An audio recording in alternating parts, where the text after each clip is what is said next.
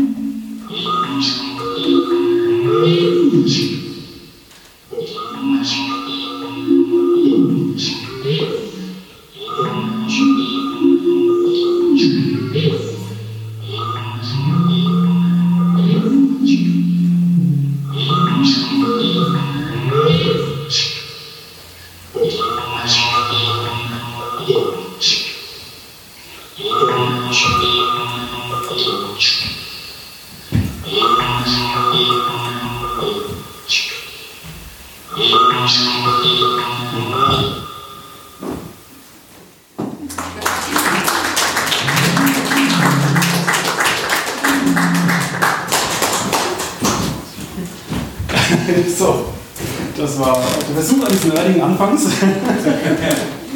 ja. Ich muss gestehen, dass es war heute, äh, wenn ich Panikpille hatte, um das, das für die Wacken zu nutzen, äh, dann war es deswegen, wegen des Terminins. Da kommen wir noch später drauf. ich habe das nicht oft gemacht, äh, in der, in der Form zumindest.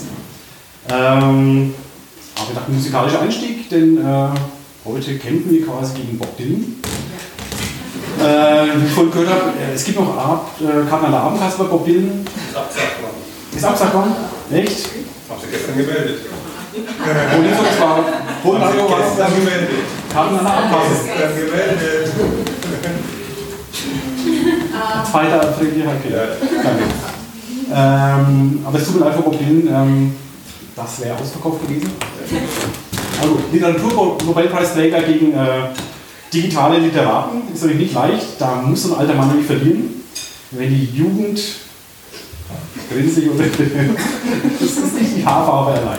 Im Herzen. Wenn die Jugend gegen ihn antritt, ähm, es ist Würzburg Web Week, wer, grad, wer weiß. Ähm, ganze Woche und noch sogar Montag nächste Woche geht es um Digitalisierung in jeder Form. Ähm, wir drei, die ihr uns heute noch kennenlernen werdet, äh, sind letztendlich Kinder dieser Digitalisierung äh, in irgendeiner Form. Also ganz sicher kann man sagen, dass äh, bei Heike und mir wahrscheinlich nie etwas entstanden wäre in literarischer Form, hätte es keine Blogs gegeben. Wir beide sind wirklich Hardcore-Blogger. Ulrike, auch Bloggerin, verwendet es aber eher zum über das Schriftsteller-Sein schreiben. Diese einzige Profi-Autorin hier, die wir Gott sei Dank dabei haben. Sonst würde so eine Lesung nie funktionieren. Äh, und da, heute geben wir uns äh, einen kleinen Ausschnitt mal, äh, was wir tun oder getan haben. Was, weswegen das Ganze auch tun, hat einen Grund und ist hinter mir. Ähm, das machen nicht so das Blaue rein. Und ihr wisst ja, bisher war der Abend ein Stäbchen. Äh, das wird sich zum Schluss natürlich dramatisch ändern. Ihr seid in die Falle getappt. Gerd schließt die Türen zu, äh, keine will den Raum verlassen, äh, ohne, ohne Geld zu spenden für einen Verein, den wir ganz am Schluss genauer vorstellen werden. Äh, heißt Hand in Hand gegen Teil Sachs und Sandhoff. Da bin zumindest ich Mitglied und ähm, Ulrike und Heidi sind zumindest, äh, fördern das schon auch äh, in mehreren Aktionen. Letztes Jahr haben wir auch schon gelesen für den Verein. Heidi lässt äh, seit Jahren Geld schätzen. das, ja, können wir nachher drüber reden. Äh, deswegen machen wir das Ganze auch, aber natürlich auch, um euch zu unterhalten. Und für Unterhaltung wird jetzt zuerst die Ulrike sorgen mit einem erstmal kurzen Text. Ne, genau. Wie lange hat euch Heidi? Meine Damen und Herren, Ulrike Schäfer. Der Frau noch besser steht als mir. Graue Haare meine ich. Aus. Ja, das ist ja toll. Also ich bin total geehrt, dass ich da überhaupt mitmachen darf, weil ich bin echt so Seiteneinsteiger und Steiger und Gelegenheitsbloggerin nur. Ich blogge ja normalerweise nicht. Also auf meiner Website kündige ich normalerweise irgendwelche Veranstaltungen an, aber ab und zu ja, blogge ich dann doch, vor allem wenn ich unterwegs bin. Ich habe zum Beispiel ähm, 2013, ähm, da hatte ich das, den Riesenluxus, dass ich in Soltau in der Lüneburger Heide einen Monat verbringen durfte in einer Wohnung, die heißt Künstlerwohnung und ich durfte wohnen und habe den Aufenthalt genutzt, um einen Text zu schreiben, der in der Lüneburger Heide spielt. Und in der Zeit habe ich jede Woche gebloggt darüber, was mir so widerfährt und wie das so funktioniert mit dem Text oder auch nicht funktioniert. Und da lese ich jetzt einen Auszug aus dem ersten Blogpost, den ich damals in der Heide geschrieben habe. Von Riesen, Gouvernanten und Kobolden. Erste Soltauer Woche. 10. November 2013. Von Ort und Landschaft wolle ich mich inspirieren lassen und für eine Erzählung recherchieren, die in der Lüneburger Heide spielt, hatte ich in meiner Bewerbung geschrieben. Ich konnte mich auf den Aufenthalt nicht so vorbereiten, wie ich mir das ausgemalt hatte, und das ist wahrscheinlich gut so.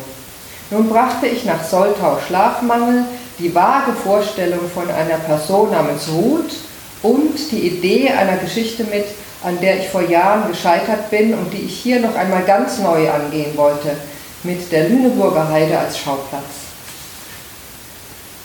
Mit der Wohnung ist es Liebe auf den ersten Blick. Was für eine schöne Höhle unterm Dach. Und so kaufe ich das Nötigste, packe das Nötigste aus, dämmere während der 8 Uhr Nachrichten weg und falle müde und beglückt ins Bett. Alles könnte sehr schön sein, wenn, ja wenn, da nicht noch jemand mitgereist wäre. Die innere Gouvernante.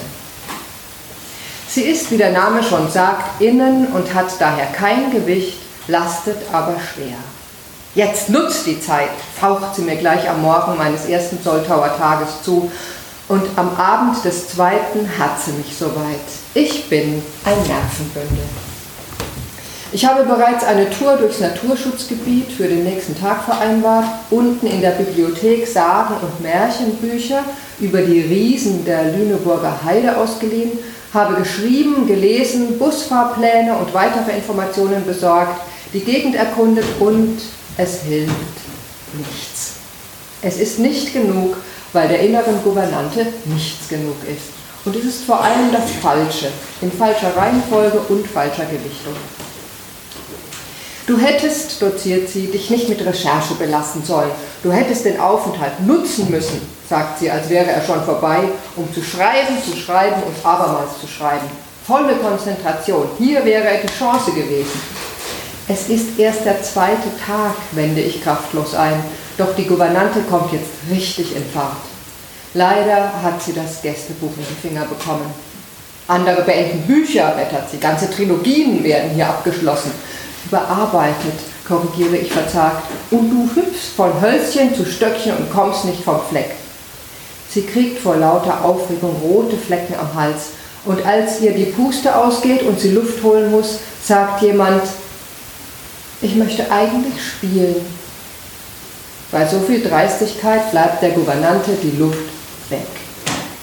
Es ist ein kleiner, sehr frecher Knölch, der da gerade gesprochen hat. Ich muss einen Kobold eingeschleppt haben, der hat eine Affinität zu Heideriesen und eine natürliche Abneigung gegen Gouvernanten. Und so bricht am Morgen des dritten Tages das kreative Chaos aus. Ich gebe dem Spieltrieb des Kobolds nach, fange drei Dinge zugleich an, hüpfe von Hölzchen zu Stöckchen und komme vom Fleck. Der Heidetext kreist, so scheint es fürs Erste, ums Bleiben und Fortgehen, tatsächlich um Heideriesen und du schreibst ja immer noch so altmodisches Zeug, sagt die Gouvernante. Du bist ja immer noch nicht tot, erwidere ich barschend. Sie zieht sich beleidigt zurück, nicht ohne mir noch zuzuwerfen, so tief musst du sinken, dass du Späße über den Tod machst. Ausgerechnet du. Ein berechtigter Einwand. Aber in ihrem Fall ist Härte angesagt. Es ist Samstag, kurz vor 10 Uhr. In diesen Tagen, die merkwürdig verschoben sind und zwischen halb sechs und sieben anfangen, fühlt sich das fast schon wie Mittag an. Draußen rauscht die Böhme, drinnen schnarcht der Kobold. Er träumt von Riesen, die über Hügel schreiten, als wär's ein leichtes.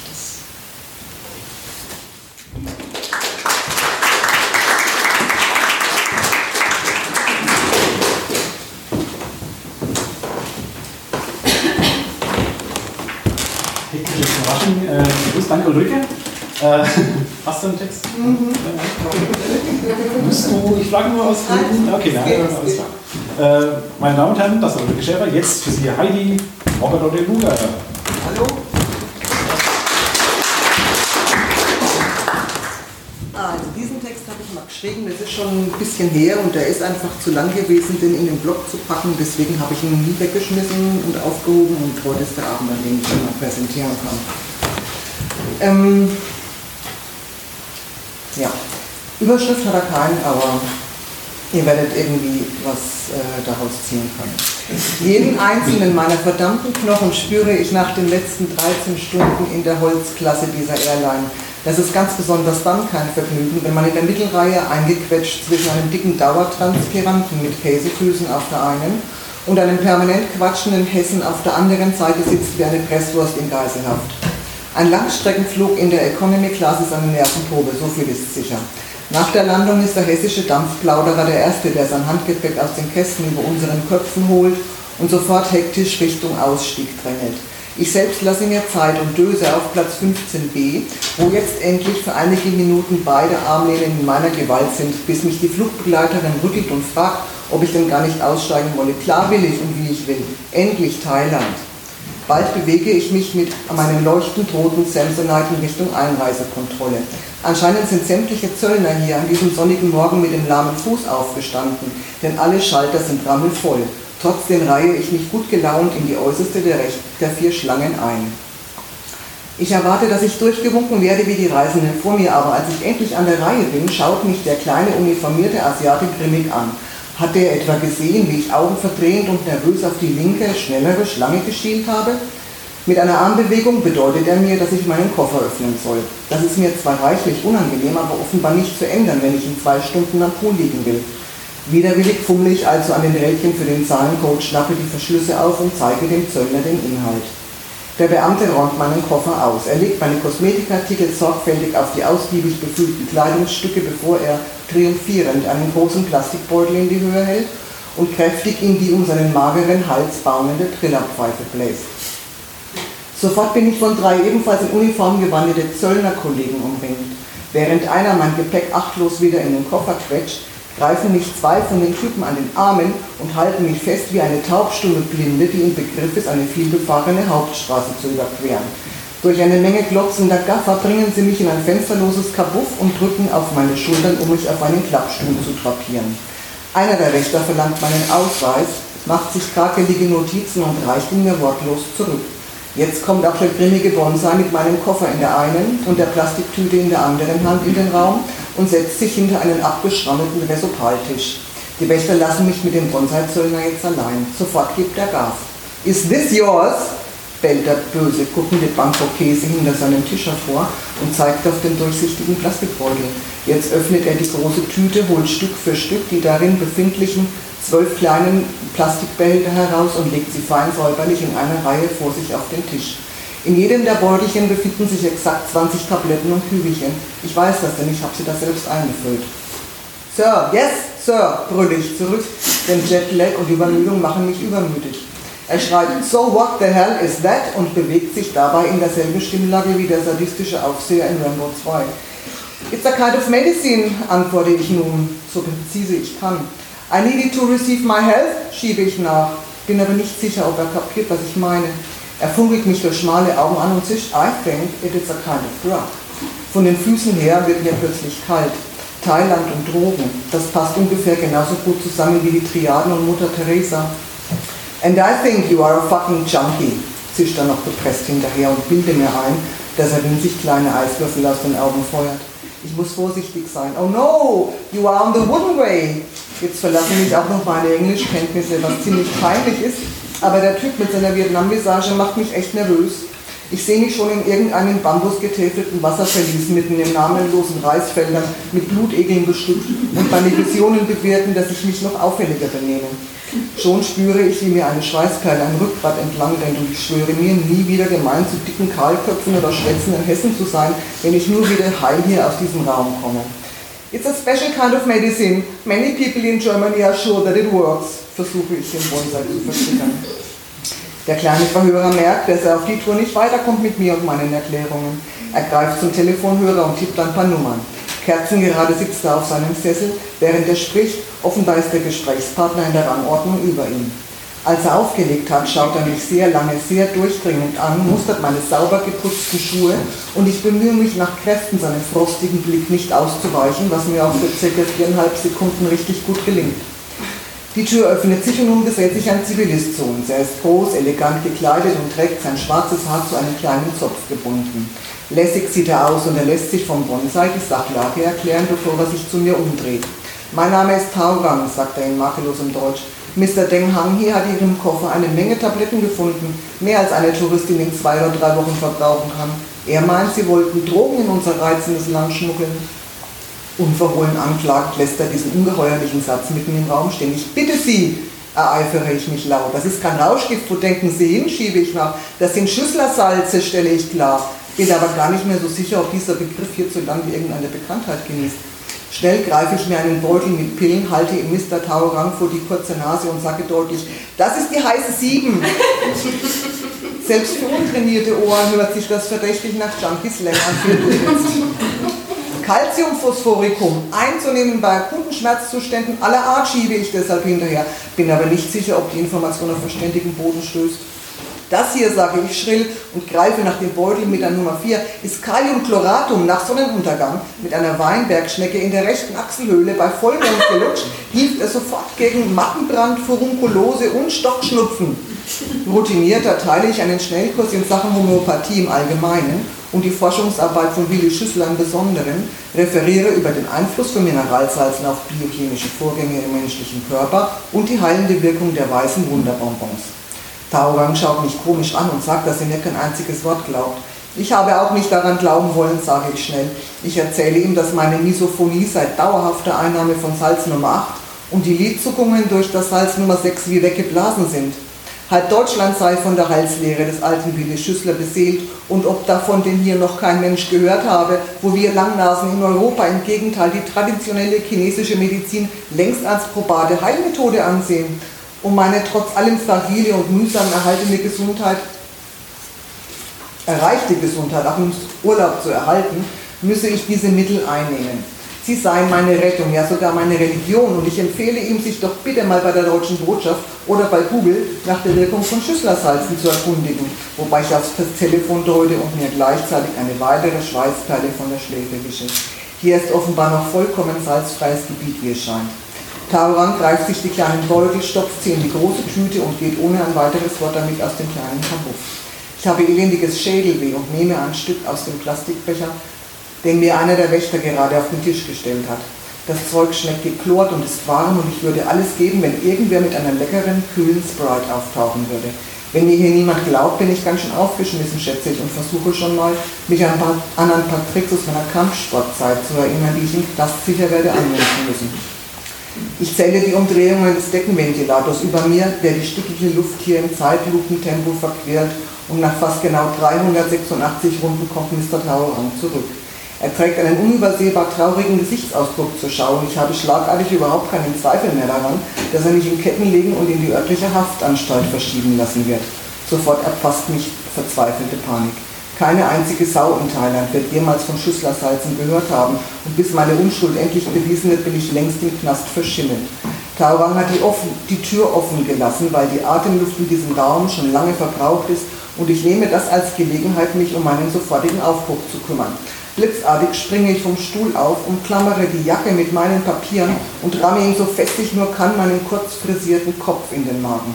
Er klappt zusammen und krümmt sich am Boden. Aus den Augenwinkeln sehe ich noch, wie der Bonsai aufspringt, um mich zu fassen, aber verheddert sich mit dem Fuß im Telefonkabel und knallt bäuchlings neben Taurang auf die hässlichen senfgelben Fliesen.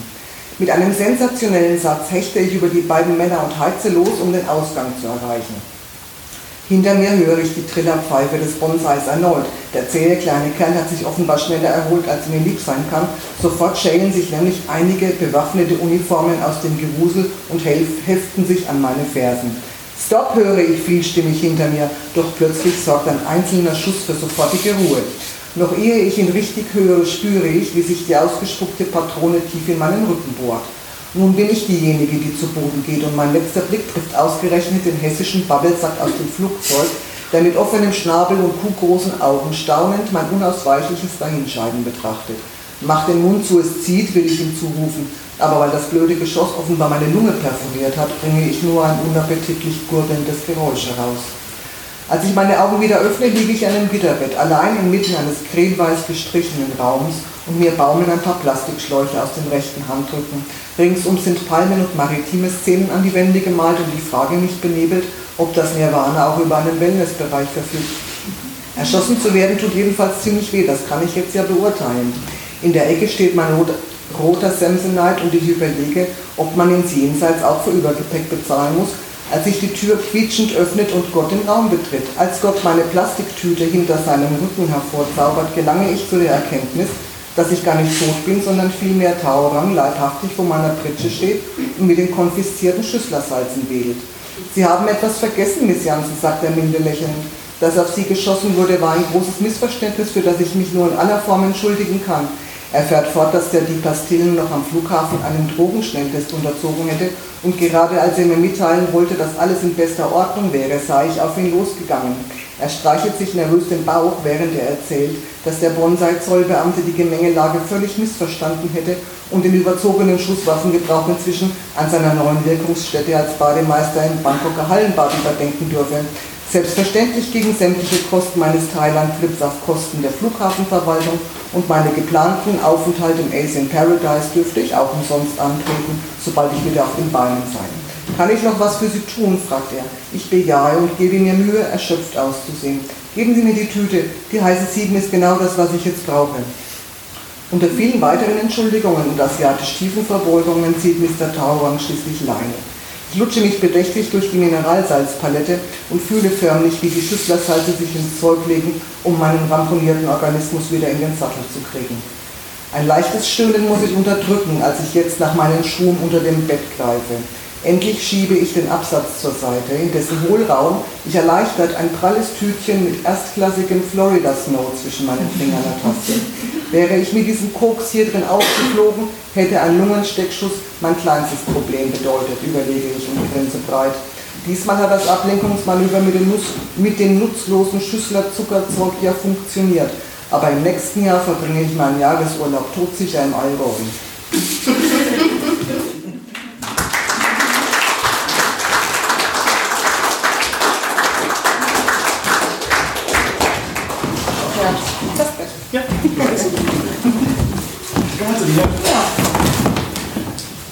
So war das. So war das. Eine wahre Geschichte, schön, ja.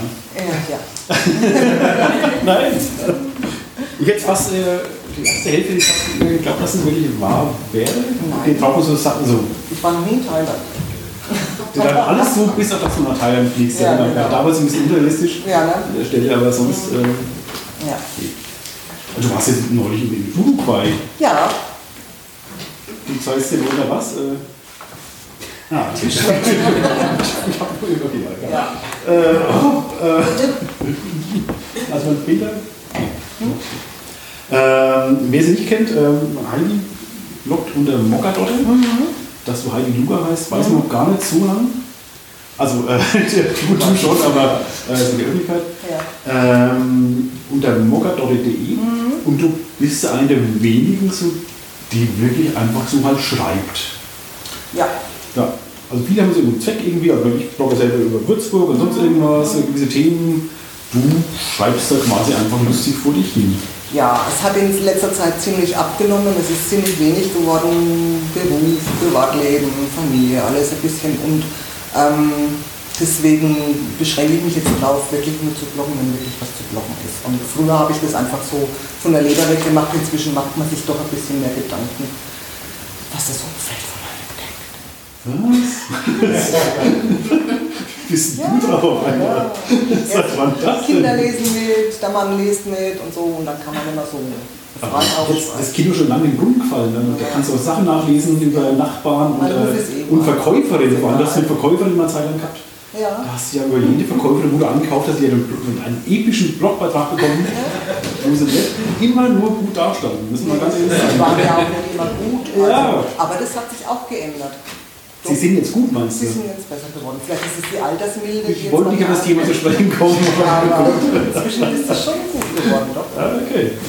Aber du, du hast wirklich, ähm, oder die, einige Auswahl der Texte wurde in, in Buchform gegossen für dich. Ohne, Ja. ohne dass du was wusstest davon. Ja.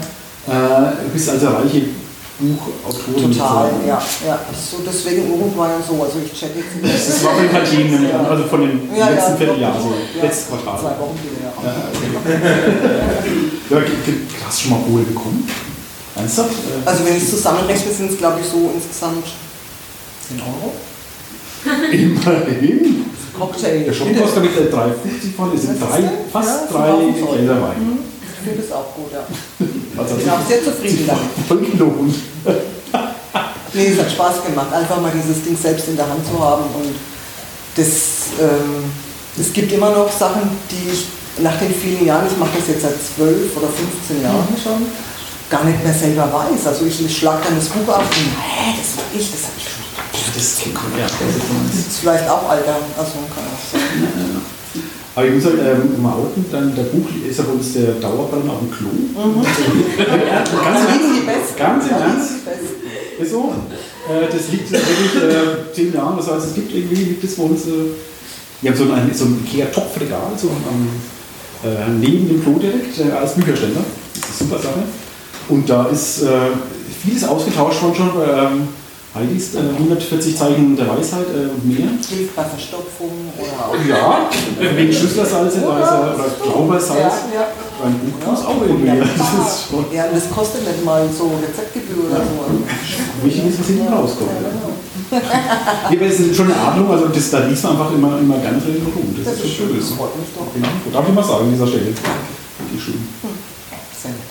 Und du warst in Uruguay? Ich war in Uruguay, ja. Und es war so toll, ich kann es nur jedem empfehlen, nach Montevideo zu fahren. Es ist ein Traum und ich würde es jederzeit wieder tun. Da war das ein Kindheitstraum irgendwie? Oder war Nicht ein meiner, nicht meiner. Mein Mann wollte unbedingt nach Montevideo. Mams wieder im Der Blog- Mams, der ja. Die Blogleser wissen das. Die erste. Fußball-Weltmeisterschaft war da in äh, Montevideo und da wollte er unbedingt Estadio Centenario anschauen.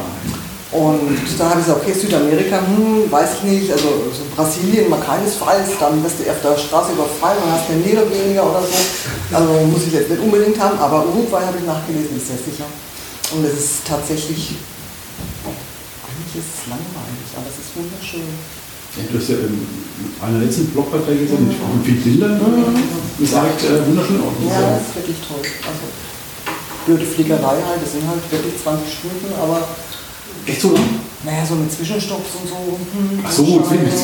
Also mal, äh, umsteigen und 18 von ah, Haustür zu Haustür. Ja. Was gab es denn zu essen so? Chivito heißt das Sandwich bei denen mit so einem dünnen Fleisch und dann so viel frittierte Sachen und am meisten essen die ja Steaks. Also das ist Wie ein Schottland, ja. Genau. viel frittiert. also total ungesund. Alles, außer Fleisch ist es ungesund. Fleisch ist das Gesündeste, was man da haben kann, weil die ähm, haben das einzige Land auf der Welt, ähm, wo die Rinder und die Tiere keine Antibiotikum und so Sachen kriegen dürfen. Also die sind da auf dem natürlichen Das ist doch an sich gut. Ja, eben, eben. Also ich finde das schon. Und dann waren wir gegenüber gewohnt von der großen Markthalle und da sind solche großen Abfluss, äh, Abfluss, wie sagt man, Kamine. Und es ist eine Halle, die so halb so groß ist wie ein Fußballfeld und da sind lauter Stationen mit ähm, Bettgestell großen Grills. Und da haben die Sachen drauf und die es geht den ganzen Tag bis 18 Uhr und dann blasen die da raus und wir waren genau gegenüber. Also ich habe nach einer Woche gedacht, ich glaube, ich kann nie mehr was anderes riechen als Lagerfeuer. Es war unfassbar. ihr habt das auch gegessen wenigstens jeden Tag? Oder? Nee, nicht jeden Tag. Die Lebenshaltungskosten sind so wie hier. Also, ja. Okay. Also Essen nicht. Ähm, das ist jetzt fast eine Überleitung gewesen, aber wir müssen noch mal nämlich das Ding machen, die Pause. Äh, nämlich super Überleitung, Heidi. Äh, vielen Dank fürs Essen. Äh, weil der hat mir gesagt, es gibt nämlich vorne auch Essen und zwar äh, mit weniger Rauch, mit noch weniger Rauch. Also Uruguay, bitte? Ganz ohne Rauch. Ganz ohne Rauch. Äh, jeder kann sich nehmen, was er will. Daneben ist eine Spendenbox. Und sonst zahlt Gerd von dieser Spendenbox, glaube ich, den, den Metzger und den Bäcker. Äh, aber heute geht die Spendenbox, Inhalt dieser Spendenbox dahin. Super. Deswegen haut ordentlich rein und äh, es sind leckere Sachen und lasst sie auch euch äh, viel Geld kosten, weil es einfach gut ist. Und Gutes äh, darf man auch zahlen dürfen. Ja. Lange Rede, kurzer Sinn. Wir machen jetzt. Äh, nee. Was? Echt? Nach der Pause? Also äh, streng genommen. Nee, äh, Streng genommen. Hab ich so gut gemacht? Okay. So? Okay, dann mach ich. Äh, vergesst es wieder raus. Ernsthaft? Okay. Ich hab's ja. Ich hab mal mein, mein, mein, mein E-Book mal. dabei? Sorry, jetzt äh, ist doch noch nicht so weit. musstest du dich in der Pause davor? Nein, nein, nein, ich hab das. Ähm, jetzt haben die zwei Leute haben den Ablauf äh, von dreien. Äh, ich bin der dritte. Ich habe nämlich nicht mitgeschrieben am Samstag. Ich habe äh, Aperol Spitz getrunken. Ich habe Aperol Spitz getrunken, lieber. Und das habe ich jetzt davon. Die Mädels lassen mich da hängen. Ich muss noch lesen, ja, ich muss vor allem. Ähm, ich habe vier Texte dabei. ähm, zwei vom letzten Mal und zwei neue. Ich muss sagen, die vom letzten Mal waren die bessere, aber deswegen lese ich jetzt einen neuen. und dann später noch einen von den Gutes Marketing. Äh, weil im Tal der Arschkanten ist schon schön, die mag ich schon gerne. Na, später. Okay, ein Text, ähm, also jetzt ein bisschen schwer, äh, schwer ähm, das sind beides Literaten, Heidi und, und Ulrike. Ich bin ja eher so der, der informative Blogger, die Informationen, vielleicht unterhaltsam aufbereitet, aber trotzdem Informationen. Wenig Sachen, die sich so leicht vorlesen lassen in der Lesung. Aber ein paar habe ich dann doch gefunden. Ähm, einer dieser Texte ist im Jahr 2010, das war so eine Phase, da war man in Würzburg wieder, da wurde, ich weiß nicht, muss man genau den Kontext raussuchen, bestimmt wurde wieder irgendwas gebaut äh, und Würzburg war dagegen, äh, weil es neu ist. Und neue Sachen mag der Würzburger nicht so gern. Weiß man ja.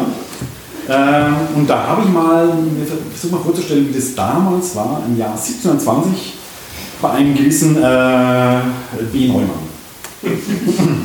Da habe ich ein kurzes äh, Zwei-Personen-Stück geschrieben. Ich muss mich in die Mitte setzen, damit ich ein springen kann. Meister Neumann, Meister Balthasar Neumann. Äh, ja, da bin ich. Ähm, nennt mich Balthasar. Was kann ich für euch tun? Ich bin der Abgesandte des Vereins der Verschönerer Würzburgs. Des Vereins, äh, des äh, Dings, des, des Vereins. Schon jetzt droht dem der einst zu entstehenden Gürtel aus Grün Gefahr und dem Initiativum Stadtbild Würzburg und habe mit euch zu sprechen. Wie schön zu lesen alle wie so Y und viel Hs drin und so. Ja, sehr schön. Okay, soll das nochmal wieder? Ah ja, äh, ähm, gut, wenn ich so recht überlege, nenne mich doch lieber Meister Neumann. Äh, Stadtbild Würzburg, äh, davon habe ich noch gar nicht gehört. Es ist eine neue Gründung. Noch ein Verein. Na gut. Wozu das denn? Es gibt doch schon genug. Naja, was wollt ihr von mir? Fasst euch kurz, ich muss die Pläne, diese neue Residenz da zeichnen. Genau deswegen bin ich hier. Euer Baustil ist dem Würzburger ein Dorn im Auge. Neumodischer Unbill aus fernen Orten wie Wien oder Mailand. Euer Treiben stört unser wundervolles gotisches und romanisches Stadtbild. Was mit der Renaissance? Schon die war ein Irrweg. Aber solch liederliche Fassaden, wie ihr sie sind, werden wir Einhalt gebieten. Aber der Barock ist modern. So baut man nun mal jetzt in ganz Europa. Die Gotik ist schon lang vorbei. Würzburg muss mit der Zeit gehen. Was wisset ihr als Büchsenmacher denn schon von der Architekturerei? Ich als Bäckermeister habe schon viel mit meinen Kumpanen beim Shoppen über kö- köstlichen Frankenwein darüber geredet. Und sogar ein Buch habe ich beinahe mal darüber gelesen. Erzählt mir also nichts von der Architekturerei. Aber ich habe bei Meister Gorini gesprochen und studiert. Ich habe in der Stadt bei Meister Greising gelernt. Mein ganzes Leben beschäftige ich mich mit der Architektur. Sie ist meine Leidenschaft. Ich würde dafür sterben. Das wäre eine Idee. Was wäre eine Idee? Sterben. Ihr könnt jetzt sterben. Ein Werk kann nicht mehr taugen, wenn der Künstler nicht mehr lebt. Äh, jetzt mal langsam. Ich habe noch gar nicht angefangen zu bauen. Äh, wehret den Anfänglichkeiten. Bitte was? Äh, aber ich habe doch noch so viel Gutes für die Stadt geplant. Mir schwebt da vor eine Kanalisation äh, für die Stadt vor, damit die Fäkalien. Wir haben von euren unzähligen Ideen gehört. Wenn Gott nicht gewollt hätte, dass wir auf die Straße scheißen, dann hätte er in seiner ewigen Allmacht den Dünndarm so lang erschaffen, dass er ihnen Main reiche. Was ist das für ein Gefasel? Außerdem ist der Fürstbischof auf meiner Seite. Eure Seite ist die Seite der Veränderung. Und das gefällt dem Würzburger Volk nicht. Selbst wenn das Volk den Herrscher oder den Rat dieser Stadt wählen dürfte, was ebenfalls gottlose Fantasereien sind. Aber viele Bürger, mit denen ich gesprochen habe, finden den barocken Baustil richtig geil. Die Wirtin im Gasthaus zum Falken äh, überlegt schon, ob sie äh, irgendwann... Äh, solche Leute sind nur auf den Stellen Taler aus. Die Wirtin wünscht eine neue Fassade, um mehr Gäste in ihre Lokalität zu locken. Nein, ich fürchte, nur euer Tod kann euch Würdigung und der Stadt Ruhe verschaffen. Aber das äh, macht überhaupt keinen Sinn. Hey, hey, leg die Pistole weg. Es geht und wird nimmer mehr um Sinn und Vernunft gehen. Es geht um Würzburg. Bekannt ist die Stadt Würzburg in einem Paralleluniversum durch die große Cholera-Epidemie im Jahr 1996. Kanalisation und Antibiotika lehnten die Bürger der Stadt vehement ab. Genauso wie Elektri Elektrizität und Frauenwahlrecht. Das gab es früher auch nicht, sagten sie dem Fernsehteam und zogen sich wieder in ihre Lehmhütten zurück. Ja.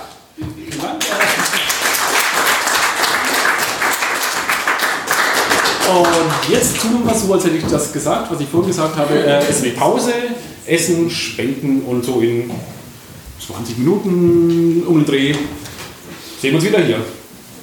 Bis gleich, haut rein.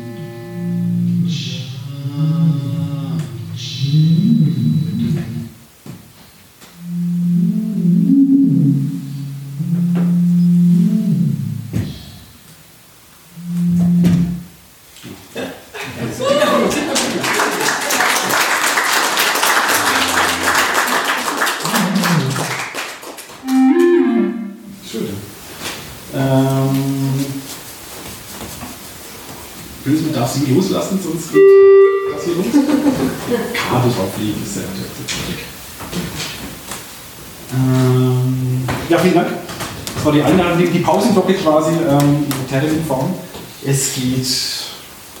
Ich vergessen? Es geht weiter, bestimmt geht es weiter. Und zwar mit äh, Ulrike wieder. Äh, und wieder. Nee, Blogbeitrag, mit dem Text. Mit ganz bisschen Blockheit drauf. Ganz, Ich ganz bisschen. Du machst es selbst, glaube ich. Du bist schon groß. Ich will jetzt Ja, das ist schon mal liegt das Sofa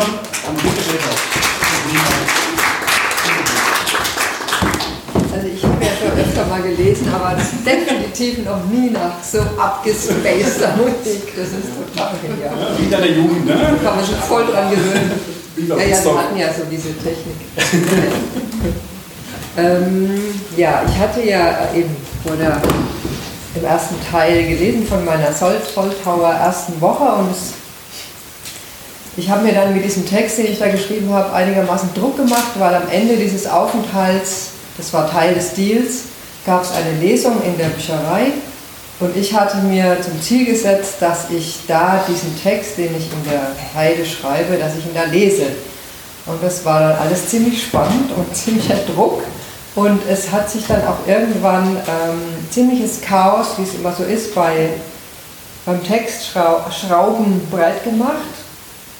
Und dann habe ich irgendwann in diesen äh, in äh, einer dieser Wochen geschrieben, wieder, also ich habe jede Woche geschrieben und dann irgendwann in dem Blog Artikel geschrieben. Und jetzt bin ich mittendrin im Chaos. Zehn Seiten Halbgares. Der Text will lang werden für meine Verhältnisse. Schwierigkeiten tauchen auf. Wie die Fäden zusammenhalten. Ist das zu viel? Führt das zu weit? Stimmt der Ton? Kann ich das überhaupt erzählen? Und es gab damals einen Kommentar noch am gleichen Tag aus der unterfränkischen Heimat von einem gewissen Ralf am 18. November 2013. Und der Kommentar wieso? Chaos ist nur verborgene Ordnung. Tauche also ein in das Chaos, schwimme umher, plansche darin, mach Blubberblasen und warte auf die Muster, die an die Oberfläche steigen, auf das Wunder der Emergenz. Und nach diesen beruhigenden Worten ist dann tatsächlich alles gut geworden.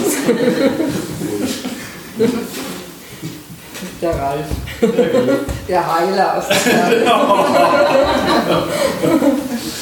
Und ähm, ich habe den Text fertig gekriegt, ich habe ihn dort gelesen und er ist dann knapp zwei Jahre später in dem Erzählband auch äh, veröffentlicht worden. Jetzt lese ich einfach einen Auszug, den Anfang von diesem Text. Riesen. Ich habe mit Ruth gesprochen. Ich hatte sie auf einer Firmenwebsite wiedergefunden, Ruth als Senior Consultant. Ihre Stimme am Telefon war halb vertraut, dunkler und noch rauer als damals. Die Herzlichkeit passte nicht zu ihr und wirkte eingeübt, Soft Skills, aber das kann auch an mir gelegen haben. An der inneren Verkrampfung und der Frage, was eigentlich ich mir von diesem Gespräch erwartete. Und dem Gefühl, weit zurück zu sein, genau wie damals als Kind. Fast zwei Jahre jünger und weit, weit zurück. Es gibt ein Foto von Ruth und mir. Wir stehen auf dem Wilseder Berg, neben uns der Gipfelstein mit den Höhenangaben. 169,2 Meter. Wir stehen da wie nach einer richtigen Bergbesteigung. Sie hat ihren Arm um mich geschlungen. Es ist nicht zu erkennen, ob Umarmung oder Würgegriff. Ich strahle und habe rote Backen. Sie war damals meine Heldin. Was Ruth sagte und tat, hatte Gewicht. Sie hat nicht erwarten können, von zu Hause fortzugehen, und ich wäre gern gewesen wie sie, so aufbegehrend, in die Weite drängend. Aber ich war nicht wie sie. Meine Sehnsucht damals ging in die genau entgegengesetzte Richtung. Wie es zu meinen Novemberbesuchen in der Heide kam, weiß ich nicht. Mein Vater wird alles geregelt haben, vielleicht mit Unterstützung der Nachbarin von gegenüber. Er hatte keine Verbindungen in die Heide, soweit ich weiß, aber was weiß ich schon. Mein Vater ist mir immer ein Rätsel geblieben. Mit dem Zug fuhr ich hin, immer die eine Woche Herbstferien, vier Jahre lang, mit Geschenken, die mir peinlich waren, mit zu wenig und den falschen Kleidern im ersten Jahr. Eine Frau mit Furchen im Gesicht erwartete mich auf dem Bahnsteig. Nie wieder habe ich jemanden mit so tiefen Falten gesehen. Ich bin Tante Frieda, sagte sie. Ich wusste nicht, wie ich sie ansprechen sollte. Sie war ja nicht meine Tante. Ich reichte ihr stumm die Hand. Ihre Hand war warm, meine kalt. Es stürmte furchtbar. Na, das ist ja mal üppig, sagte sie trocken, als sie meinen Rucksack sah und meine dünne Windjacke, die karierte. Ich hasste diese Jacke. Tante Frieda hatte einen beängstigend festen Griff. Wen die festhielt, der fiel so schnell nicht um. Vorhin, nachdem ich mit Ruth gesprochen hatte, nach unserem befremdlichen Gespräch und dem Schluss, der alles aufwog, habe ich im Internet gesucht. Die Stadt, Bilder vom Naturschutzgebiet, schöner als meine paar gelbstichigen Aufnahmen, mit Ruths Fotoapparat geschossen. Sie hat sie mir damals nachgeschickt, manchmal erst nach einem halben Jahr, wenn sie sie endlich entwickelt hatte. Die Fotos liegen jetzt ausgebreitet auf meinem Schlafzimmerboden. Das Haus, Ruth, Tante Frieda neben den Zwillingen, Ruths Mutter lachend, ihr Vater, Katzen, Kaninchen, Goldhamster, zwei Hunde, sogar eine Ziege.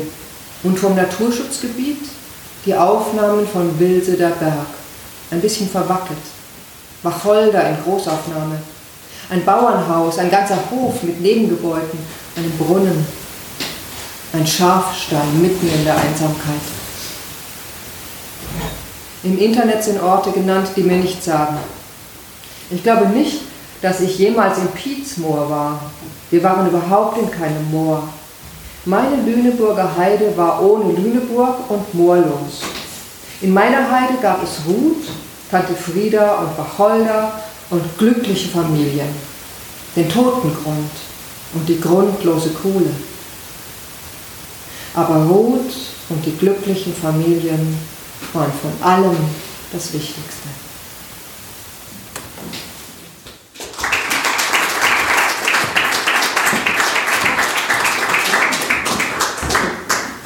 Bleib doch.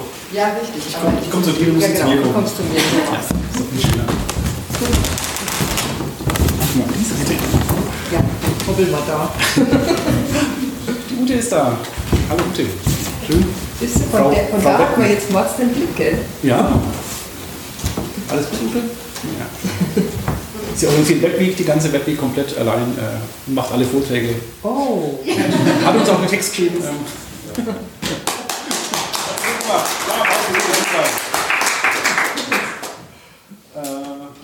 Ja, ja. ja, Jetzt Emergenz, genau.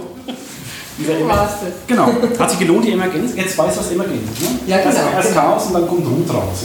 Ja? Ja, ja, genau. Das kleine Chaosteil und dann entsteht dann eine Struktur namens Ruth. Ja. Und die Geschichte Ja, des und dann Emergenz. wurde alles gut. Ja, mit Ruth. Ja, ich fand es sehr spannend damals. Äh, Du hast ja in, du hast entschieden, du fährst ja nach, nach, Sol, äh, Soltau oder wo immer das sein mag. Das, ich weiß es heute wirklich. Fährt irgendwo hin. genau. Sie ist halt immer in Würzburg, vielleicht irgendwie noch Rimba oder noch weiter weg. Main. Genau. Also quasi Nordpol. aber ganz anders spricht als hier. Äh, und, und macht jetzt irgend so was äh, Künstlerisches, Kulturelles. So. Ja, das war also eine kleine Hütchen und so Künstler. Gedöns. ja. Gedöns. Ich war, ach, jetzt kommt es mir wieder. Ich, ich weiß noch, du hast mich damals gefragt und warst dann total enttäuscht, weil du gedacht hast, das ist so kommunenmäßig. Ja. Und ich habe dir dann gesagt, nee, ich bin da allein in der Wohnung. Ja, ich dachte so- ja, wozu dann überhaupt? Ich dachte irgendwie so Künstlerkommune, freie Liebe und weißt du, ja, aber nichts. Ich runter. das Pfeifchen, Hat dir Kreis. eingeleuchtet. Nee, dann hockt ihr allein da irgendwo irgendwo. Aber gut. Also das fand ich schön, auch jetzt äh, das Digitale wieder reinzubringen dann. Ja. Äh, da hat durchs Blocken halt, du hast nicht wahnsinnige Blocker, doch hin und wieder mal, äh, war aber so, so ein kleines Fenster bekommen, so als Außenstehender in deinem Mhm. äh, Künstlerkopf, was passiert denn gerade da oben so.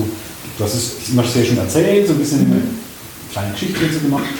Aber man hat so, so gucken können, was, was geht gerade in Ulrike vor. Und eben, wie, wie verzweifeln sie gerade, oh Ja. Gott, äh, ich hänge da total so ein Scheiß. Wäre ich doch Germanistin geblieben äh, oder noch schlimmer Webdesignerin. Genau.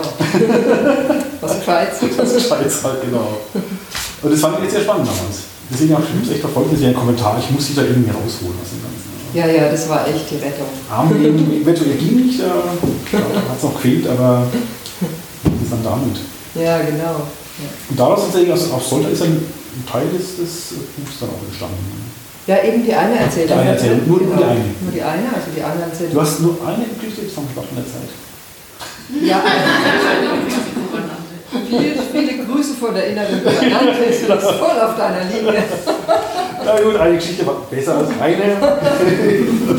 Ja, die Pakte habe ich tatsächlich damals, die, ähm, also ich habe den Erzählband dann, so, also habe da viel überarbeitet, auch an anderen Texten noch und dann war ich nach Soltau tatsächlich so weit, dass ich wusste, oh, okay, es reicht für einen Erzählband. Das war so die Zielgerade. Und ab Anfang 2014 bin ich auf Verlagssuche dann gegangen. Und Aber klar, ich hätte viel mehr schaffen können. schon, ne? Das wird auch schon Wie gesagt, Trilogien. War schwierig, einen Verlag zu kriegen. Ähm, also es ist schwierig, generell. Es war dann für mich dafür, dass es eigentlich so, es ging dann erstaunlich schnell innerhalb von einem halben Jahr. Das lag aber einfach da, also ich habe dann eingereicht und so weiter. Es lag dann aber daran, dass ich ein halbes Jahr später gelesen habe bei einer Veranstaltung und da war der Verleger im Publikum. Ah. Das war natürlich cool. Beim beim Fußball, die so mal zugucken, äh, Ja, Headhunter, genau, so, Tante. so ähnlich, da gucken wir Leute zu angeblich. Äh, Und dann das ging es sehr auch- schnell. Also dafür da- hat es immer noch ein Jahr gedauert, bis das Buch dann Ja, ja, fertig okay. wurde. Aber ein Jahr ist eigentlich normalerweise auch sehr schnell. Also das war dann halt einfach der direkte Weg. Ähm, Das war sehr schön. Und du bist ja mittlerweile, damals warst du ja noch so, so Teilzeit-Schriftstellerin Mhm. letztendlich, wenn man so sagen kann. Ja, Jetzt im Grunde könntest du, du hast die Möglichkeit zur vollen Zeit, wenn du, wenn du so willst. Äh, du machst ja nur nebenbei ein bisschen noch so äh, Webkram jetzt auch, ne? Webentwicklerin. So Ich mache ab und zu Webkram ähm, und ich mache halt eben auch Schreibwerkstätten. Darüber, sowas. genau, Ja, genau. genau. Ja. Jetzt sehen wir dazu, das so der, der, der Schreibkram irgendwie. Das macht- Schrei- ja, genau, das gehört zum Schreiben. Also nicht nur, selber ja, schreibst? Ich mache ab, ab und zu noch Webkram, aber man muss es umgekehrt sagen. Ich habe die Freiheit, das zurückzuschrauben und mich aufs Schreiben viel zu konzentrieren. Ähm, aber es ist nicht, es ist Tagesbrot. also muss man dazu sagen, ich habe halt einfach die Freiheit, das zu machen und Ja. das andere runterzuschrauben. Wenn ich ähm, mehr verdienen müsste, dann würde ich halt mehr Webdesign wieder machen. Genau, so ist das. Schwein gehabt. Schweinekopf. Echt, echt Schweinekopf. Wobei selbst bei dem, äh, bei deinem Künstlerkram, ne, also nicht schreiben, Künstlerkram ist geil. Äh, da machst du also jetzt, äh, was du erzählt, was ganz Verrücktes, Digitales. Du machst eine digitale, eine virtuelle Schreibwerkstatt. Ja, eine Online-Schreibwerkstatt. Online-Schreibwerkstatt, Ja. genau. Du machst so Videoconferencing und, äh, Ja, genau, Nerdkram. Ja. Ja, das sind die Möglichkeiten ja heutzutage. Wir hatten wird gesprochen über Zoom, also hier sind vielleicht auch Nerds, so richtig? Also nicht so wie unser Aufnahmegerät, sondern, Nee, sondern so Zoom heißt so eine so eine Video- Videokonferenz. Videokonferenzplattform. oder so, Ja. ja. Und die ist sehr gut, sehr flexibel, also kann viel damit machen, alles was ich brauche und mehr. Ja, und dann sehen wir uns halt, so wie man jetzt Skype mit, kann man ja auch glaube ich mit mehreren, aber das ist nicht so Mhm. sonderstabil, aber Zoom ist stabil. Und da sieht man sich halt dann so. Es ist sozusagen das virtuelle Klassenzimmer. Genau, blenden zu den, den eigenen Bildschirm ein, wenn man unter diesen Wenn man das möchte, kann man, kann man. Bildschirm teilen. Wir hatten letzten Sonntag, habe ich den Techniktest gemacht für die Schreibwerkstatt. Und? Das alles mal durchgetestet.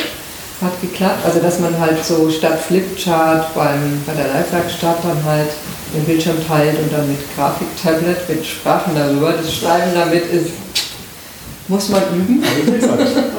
Aber es funktioniert so prinzipiell. Also ich kann alles, was ich halt live so mache, kann ich damit auch, auch machen. Und vor allem, wir brauchen ja in der Schreibwerkstatt eigentlich weniger Technik, sondern wichtig ist wirklich, dass wir uns sehen und dass wir miteinander reden. Mhm. Weil das ist eigentlich das Allerwichtigste dabei. Es gibt auch sogenannte Online-Werkstätten, die halt mehr oder weniger For Forum oder E-Mails Also sind. reiner, aber das ist rein Textlastig dann. Also rein textlastig und das ist nicht so toll. nicht- Okay. Ja. Aber ein bisschen ja diesen, diesen, wie man es leise sagt, diesen Zauber, diese Romantik äh, des Schriftstellerseins. Klar, Schreibwerkstatt an sich, du bringst den, oder du bringst den dabei. Du willst uns noch ein wenig Old-Style, gell? Ja, nein, nee, ich finde es gut und finde es auch sinnvoll, aber so ein bisschen, äh, ja, was ins Bild ist im Auge im- vom Kopf hat, er von, von Schriftstellerin, der ist in so, wer sitzt halt in Soltau oder so, Schreibmaschine, ja. Lüneburger Heide, besten noch Schreibmaschine, genau, mechanisch, rein mechanisch. Äh, Der Whisky. Ja, ja, genau. Und Ja. dann schreibt man vor sich hin, aber das ist ja ganz anders, aber letztendlich nicht, aus meiner Sicht, kein, Ja, das Schreiben selber ist natürlich schon auch so. Also dann brauchst du wirklich den Tunnelblick, logischerweise. Aber jetzt mit Text arbeiten, was er letztendlich macht. äh, in der Textwerkstatt ja an den einzelnen Texten. Ja. Die werden besprochen, äh, wie toll, wie scheiße, irgend sowas kommt dann. Ja, genau, so richtig frustriert. genau. Ähm, das bietest du dann quasi digital und wird Mhm. an. Und Du machst es aber testbar jetzt, ne? Du weißt direkt Das genau, wie es wird. Klar, Test, Techniktest gab es schon, aber Ja. ja, das ist jetzt die erste. Also ich mache ja die Schreibwerkstätten, biete ich ja in Würzburg so die Live-Schreibwerkstätten an und jetzt die erste online. Nächste Sonntag ist der erste Termin. Und äh, noch sehr klein mit zwei, maximal drei Leuten, weil ich das alles ein bisschen im Überblick haben will. Aber ich bin eigentlich zuversichtlich, dass es klappt, weil ich selber an Online-Workshops, wie du ja auch, schon teilgenommen habe und im Prinzip weiß, also dass das Gefühl sehr leifig ist. Wenn man nicht furchtbar viele Leute hat, dann ist es wirklich, ähm, kommt es dem sehr nahe, sich gegenüber zu sitzen. Und das ist für uns wichtig. man hat den Vorteil, Leute können irgendwo sitzen. Ne? Ja, genau. Ja, eben, das ist auch der, so ist es auch entstanden, weil Leute gerne in Würzburg an der Werkstatt hätten teilnehmen wollen, aber einfach zu weit weg wohnen. Und ich wiederum hatte immer so einen Hinterkopf, ah, online wäre ja auch mal cool. Da kam eins zum anderen. Das ist schon ein Berg. Ja, schon ein bisschen. Irgendwie bleibt das. Willst du noch was sagen? Nö. Ich glaube, wir machen, alles. Ich glaube, wir machen mal weiter. Ähm, und wir räumen das Sofa gemeinsam und machen Platz für Heidi. Nicht, dass ich was täusche.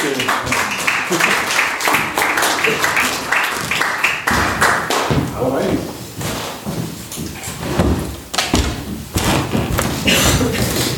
Mir ist vorhin aufgefallen, dass die zweite Geschichte, die ich da jetzt habe, ähm, A, nicht so lang ist wie die erste und zweitens auch wieder von Urlaub haben will.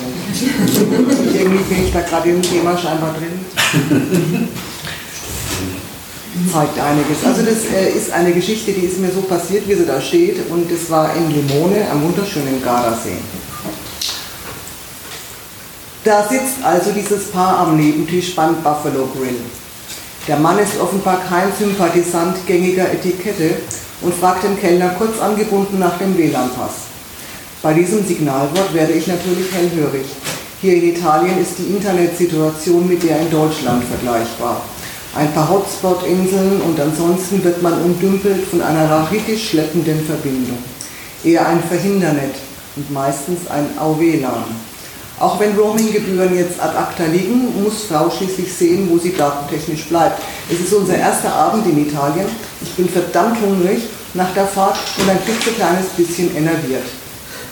Der Typ also, vollendeter Fokuhila, sitzt seiner Begleiterin breitbeinig gegenüber, die mit Spray-Tanning nicht sparsam war. Aber egal, kann ja jeder aussehen, wie er mag. Nicht egal allerdings ist, dass er mit dem frisch erbeuteten Passwort YouTube öffnet und jetzt Springsteen-Clips nicht nur betrachtet, sondern damit auch die umliegenden Klippe schaltet. Und noch eins. Und noch eins. Er guckt auf sein Handy, seine Begleitung, betrachtet die Reize der Umgebung. Man mag es nicht glauben, aber Springsteen kann ich schon kaum hören, wenn ich nicht genervt bin, was bedeutet, dass Springsteen jetzt absolut gar nicht geht. Der Mams und ich unterhalten uns mit den Augen. Wenn man so lange zusammen ist wie wir, beherrscht man die vier Augen wortlos Kommunikationstechnik aus dem FF. Ich so, der hat sie ja wohl nicht alle. Er so, guck auf die Frisur und du weißt Bescheid. Ich so, ich eskaliere gleich. Er so, lass das, das endet böse. Ich so, aber Springsteen, ich bitte dich.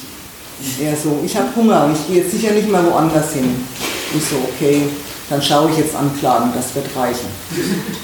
Während ich also blitzende Blicke an den Nebentisch sende, bittet Frau Spraytan ihren Begleiter, jetzt doch damit aufzuhören. Er stoppt die Wiedergabe, sagt leicht gekränkt, wenn wir uns unterhalten, ist das aber noch lauter. Und ich blickkommuniziere im besten Fokuhilisch, ey, Katzo, jetzt halt einfach den Rahmen. Wir essen gleichzeitig, der Nebentisch beendet die Mahlzeit zuerst. Der Kellner räumt ab und der Typ fragt, woher denn der Geschäftsführer des Lokals käme. Aus Brasilien, antwortet der Kammerlehrer stolz. Und ich denke noch, dass das wohl das Geheimnis der weithin bekannten Burger in diesem Grill ist. Ach, meint Fokuhila, dann kann er ja nicht wissen, dass richtige Wiener Schnitzel dreimal so groß sein müssen. Entschuldigung, sagt der Kellner, unsere Schnitzel sind hier normal in dieser Größe. Ja, und Pommes frites sind das auch nicht, sondern Bratkartoffeln, mäkelt Fokuhila nun erneut. Der tapfere Kameriere beginnt über Patate Fritte zu referieren und dass das in Italien durchaus auch diese Art Kartoffeln sein können. Ich umklammere inzwischen mein Weinglas, mit dem ich dem ungehobelten Kerl jetzt gern den Mund quer und längs perforieren würde. Der Mams Blick kommuniziert unterdessen ein dringendes Nein und ich reiße mich zusammen. Keine Ahnung und keine Lust darauf zu erfahren, wie italienische Gefängnisse von innen aussehen. Naja, flötet Frau Sprayton, wir haben halt einen besonderen Geschmack. Die meisten geben sich hiermit ja zufrieden. Sie bezahlen auf den Cent genau. Genau jetzt fremdschäme ich mich wie selten, möchte gern aufstehen und ihm heftige Gewalt antun und den Kellner tröstend in den Arm nehmen, kann mich aber gerade noch beherrschen. Stattdessen geben wir ihm später ein besonders dickes Trinkgeld und streicheln ihn ausgiebig mit den Augen. Davon hat er wahrscheinlich mehr als von meiner popeligen Umarmung. Ich hoffe sehr, dass Herr Fukuhila noch einige richtig miese Pizzen erwischt hat oder ein paar ordentlich verdorbene Kalamari, vielleicht sogar mit Salmonellenremoulade und dass er den Rest seines Urlaubs heftig leidend bei 38 Grad im Schatten auf der Sanitärkeramik eines heruntergekommenen Campingplatzes verbracht hat und zwar vollkommen ohne WLAN und Springsteen. Vaffanculo.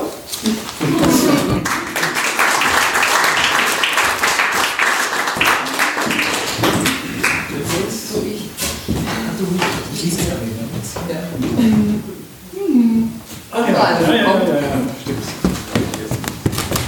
Der Flow ist raus. Soll Weil ich sonst jetzt wenn einer gleich das reden? und dann ist der andere dazukommen oder die andere. Ja, ja, ja, ja, Jetzt genau. müssen wir- das ist Jetzt müssen wir das. harter- jetzt ein harter das im Griff. Moment. Das ist gut aus dem Grund. Aber da drüben doch Ja, besser, oder? Finde ich auch, ja. Finde ich auch. Sag mal, dieses Ja. Therapie. Ja. Wie, kam, wie kam das? Ein Kindheitstraum quasi, den ich vor, Oh. vor einem Jahr oder zwei Mal äh, ähm, wahr gemacht habe. Terrain war ein großer Traum von mir. Ähm, Terrain zu spielen. Keins zu sein, sondern Terrain Ja, ja. Äh, kennt ihr das aus den Horrorfilmen? Äh, diese Geschichten da irgendwie? da ist dann, äh, ja. Ähm, ja.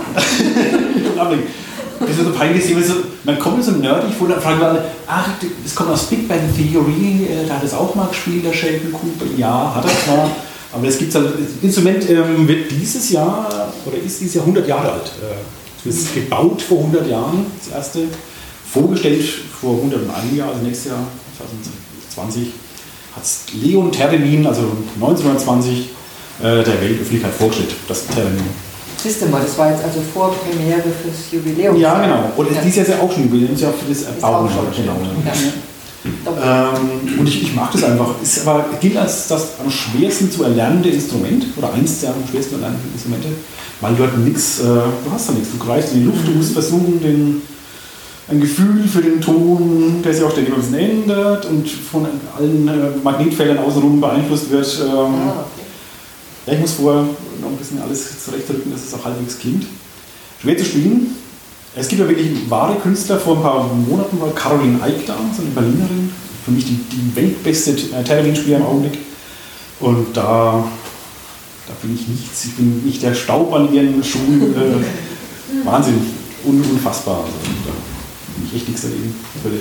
Und du hast aber auch schon mal so ein Teil selber gebaut? Ich habe auch eins gebaut, ich wollte es fast mitnehmen, aber ich, ich habe vorhin mal ausprobiert, äh, äh, meine liebe Frau hat gemeint, das klingt wie Katzengejammer.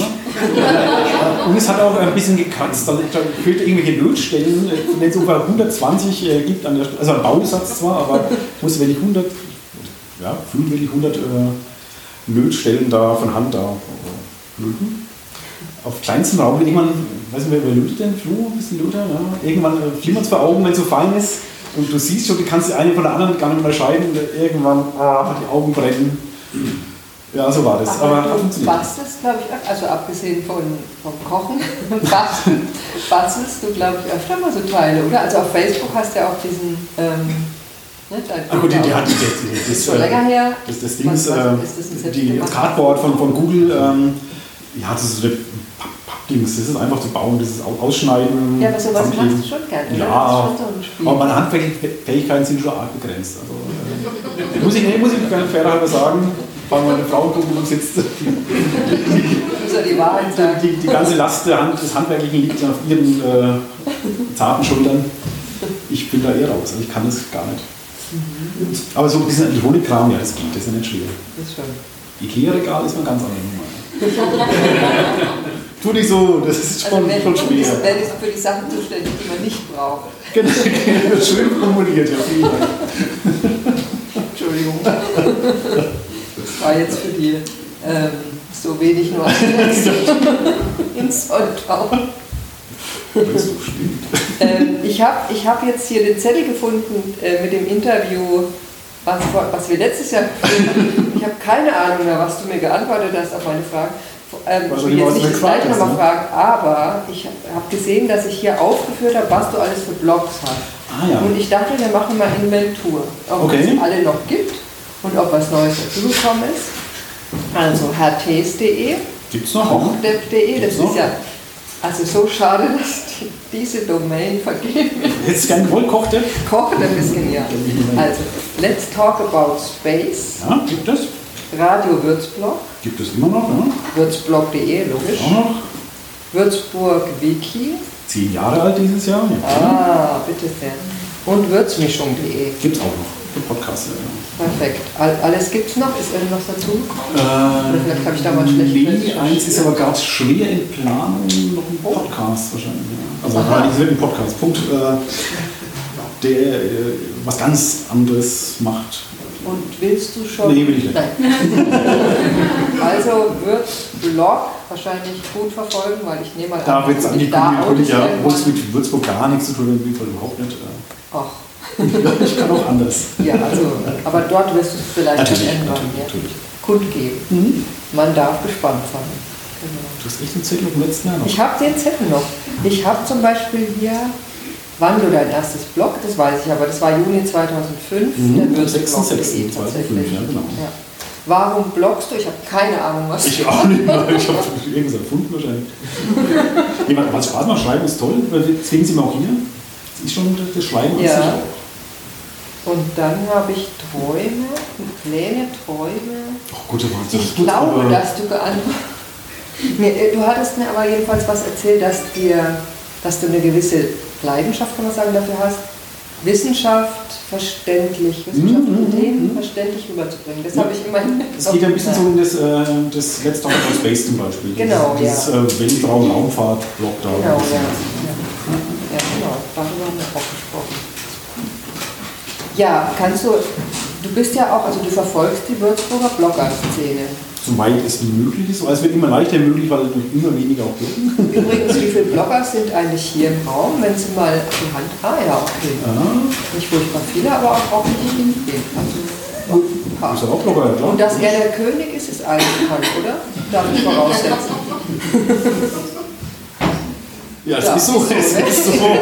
Was soll ich denn da jetzt groß hier auf Anti-Royalisten machen? Also, Ja, also du verfolgst die Szene und du führst ja auch auf deiner, auf Würzburg gibt es die irgendwo Blogliste, genau. eine Blogliste, genau. Hast du so ein bisschen, kannst du so ein bisschen was dazu sagen, wie die sich so entwickelt hat? Verändert sich schon, hat sich stark verändert in den letzten Jahren, äh, auch von letzten Jahr zu diesem Jahr. Aha. Ähm, es hören äh, doch immer mehr auf. Also, Oh. wie gesagt, die, die blocken nicht mehr. Es kommt auch neu nach, aber das ist eine ganz andere Generation. Jetzt kommt dieses, wir haben doch sehr aus Spaß geblockt, jetzt kommt dieses ähm, Berufsblocken hinterher. Was nicht schlimm ist, ist okay, es wandelt sich einfach. Aber jetzt macht man einen Blog auf, um mit dem Blog irgendwie Geld zu verdienen. Durch, keine Ahnung, äh, lässt bezahlt, bezahlte Beiträge für irgendwas, Ah, ja. irgendwas Werbung machen. Äh, hat sich schon gewandelt. Gab es früher auch schon, aber bei weitem so in dem Maße und nicht so professionell wie in dem Maße jetzt. Ja. Jetzt muss ein Blogger gleich irgendwie Geld abwerfen. Auf die Idee ist man vor, äh, wie viel wo der Blog mal jetzt? 15? Dieses Jahr volljährig. Du bist 18 dieses Ich Jahr? darf es dieses Jahr übrigens aufgeben. ja, echt. genau. Ja, das älteste Blog hier, genau. In, in. Ähm, auf die Idee ist man früher angekommen, also Geld damit zu machen. Wir haben es immer noch mal probiert, aber es war sinnfrei. Es hat nicht geklappt. Und, aber es hat andererseits auch viel Spaß, glaube ich, äh, privat und bereitet immer noch. Das entspannt halt unglaublich, wenn du nicht ums Geld oder deinem Werbekunden sagen musst, dann schreibst du halt irgendeinen Scheiß rein, ist doch völlig egal. Das ist halt mein Blog. Aber das finde ich ja interessant, weil man das äh, jetzt so in den Zeitungen oder überregional ja schon hört, aber dass du das auch wirklich in der regionalen Szene, in der Würzburger Szene, diesen Trend nachverfolgen kannst. Also dass Leute, die es gemacht haben aus Spaß, nicht alle, aber doch Ja. einige aufgehört haben Ja. und dass Leute, die neu jetzt dazu kommen. Gut, ich habe das Bloggen aufgehört, aber äh, die gibt es dann noch bei Twitter teilweise, Ja. teilweise intensiv bei Twitter, äh, Instagram oder so. Da sind die schon zu finden. Also die, die machen schon noch äh, digitale Inhalte, aber nicht mehr in der Blogform. Was ich oft sehr scharf finde, weil das Blog hat den Vorteil, du kannst durch Bilder und alles mögliche reinpacken und bist dann nicht so begrenzt. Twitter, auch wenn es erweitert auf 280 Zeichen, es ist halt ein kurzes Sätzchen oder zwei. Ne? Viel mehr passt da nicht rein. Wenn du ein bisschen dich ausbreiten willst, ist ein Blog schon, schön. Auch von den Bildern her kannst du noch ganz anders auffahren. Hier, Uruguay. Schaut, vergesst Twitter, geht mal auf, auf mogador.de, da ploppt euch Uruguay entgegen. Ja, gibt es irgendwas noch, was, wo du das Gefühl hast, das ist spezifisch für Würzburg? Weiß nicht, ob du, du hast ja jetzt keinen Vergleich, wie es woanders ist, aber Ja, ich war auch schon mal. Ich verlasse die Stadt auch hin und wieder mal. Manchmal muss man sich auch da verlassen. Nur nach Nein, ich meine, wie die Blogger-Szene woanders ist. Aber das ist halt Mittlerweile weiß ich nicht mehr, ich habe früher ein bisschen Kontakt gehabt zu anderen. So auch Leipzig, komischerweise ein bisschen, Bonn ich mal Kontakte gehabt, ähm, Berlin auch. Äh, Berlin war mal eine ganze eine Zeit lang sehr, sehr neidisch auf unsere Blogger-Treffen. Damals Ah, okay. Waren die bei uns so, so gechillt, entspannt sind. In Berlin war das damals schon damals sehr, sehr busy. Also, äh, muss was passieren, Start-up irgendwie, muss, Ja, ja, ja. äh, was auch okay ist, aber die haben, haben doch gern gemacht, aber gleichzeitig so ein bisschen weinenden Auge zu uns geschielt, als wir mitbekommen haben, äh, wir waren halt hier im Partymodus über mehrere Jahre hinweg. Äh, und äh, Also die Hälfte davon ist verheiratet einem, man hat Kinder gezeugt oder, auch, oder einfach so verheiratet. Äh, da ist schon viel passiert, ja. Ah, okay, das heißt, die waren uns mal wieder voraus und in dem Fall war es eigentlich ganz gut, hinterher zu sein. Ja, oder, na gut. oder Berlin ist hinterher gewesen. Da kommt dies jetzt nach, keine Ahnung. Ich glaube Dass die jetzt chillen. Ja? Ja, Berlin ja noch nicht. Aber-. Ja, äh, fällt dir noch was ein? Hast du neue Projekte? Du sagen, was du der Menge sagen möchtest? Nee, der Menge nicht. Nee. Aber ich habe schon Wir können ja nachher noch. Ja, wir schauen nachher mal rein, erzählen es jedem Einzelnen. nicht, dann sagt, glaube ich, das Programm hast du jetzt. Genau, also ich lese ja. Raue mich jetzt die. Äh,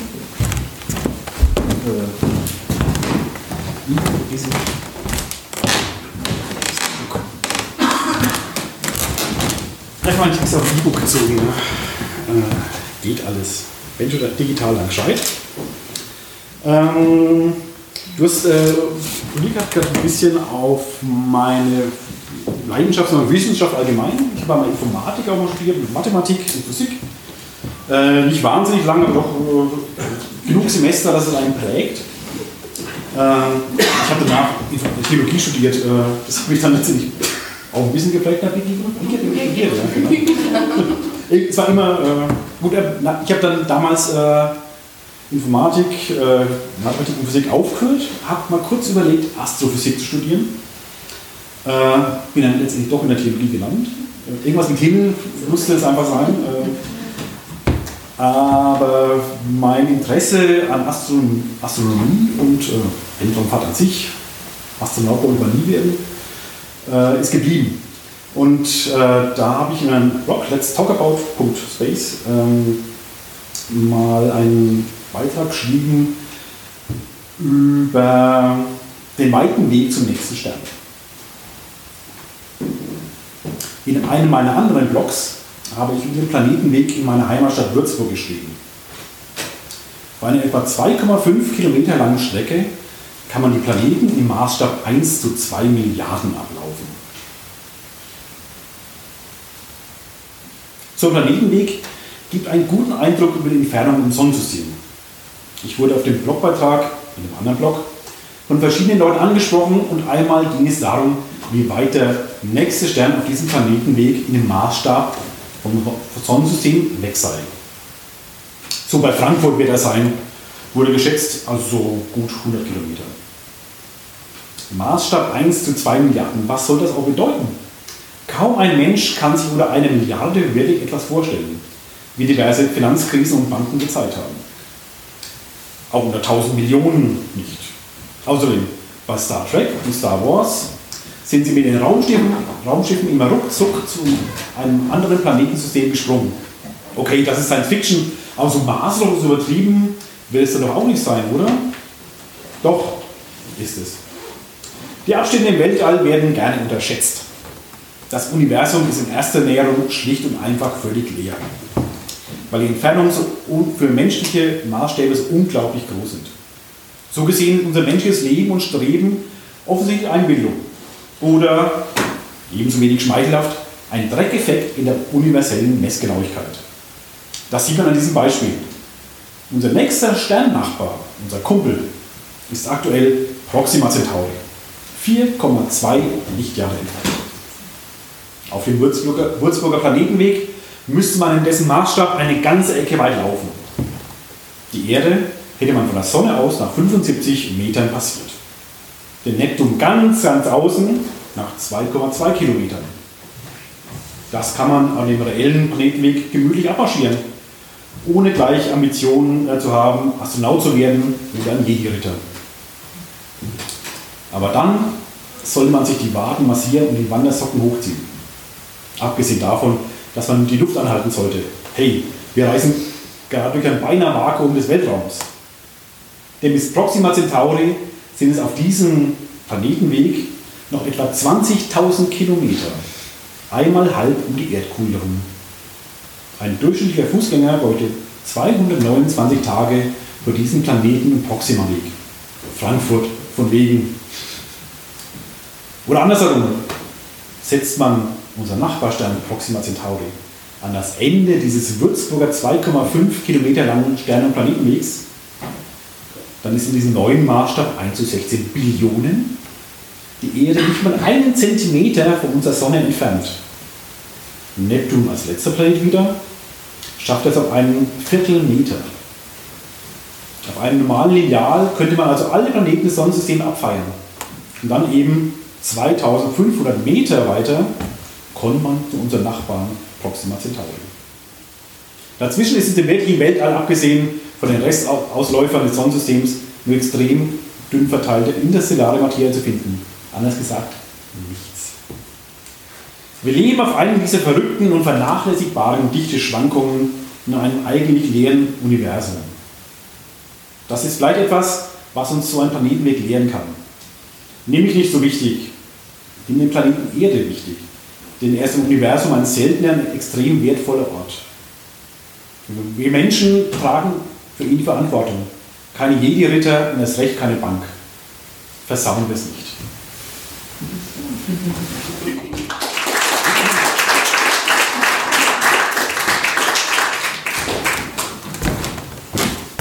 Äh, jetzt habe ich sitzen.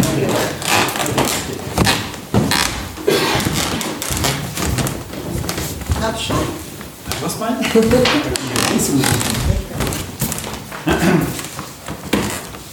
Uh, das ist aber. Hinter mir ist hinter mir. Passt schon. Hast du dein Deo noch? Ich habe vorhin ein dickes Deo genommen, ich gebe es zu. Ja. Noch. Ähm, ich, muss, ich muss vorher was sagen. Ja. Genau, ja. Ja, du musst das sagen. Ähm, wir lesen jetzt, ähm, ich merke es, ich gehe am Ende zu, ähm, ein paar extreme Kurzstücke, gemischt aus Tweets von äh, unserer Ober-Twitterin Morgarotte. Äh, und jetzt was für die Nerds. Äh, äh, Julia hat vorhin gemeint, ich habe zu wenig erzählt, dass ich äh, Sachen programmiert habe, so wie ich Texte auswähle. Diesmal habe ich nicht nur Texte ausgewählt. Ich habe, ich soll weiter einfach, äh, sondern wir haben die Texte, wir haben die Texte programmiert.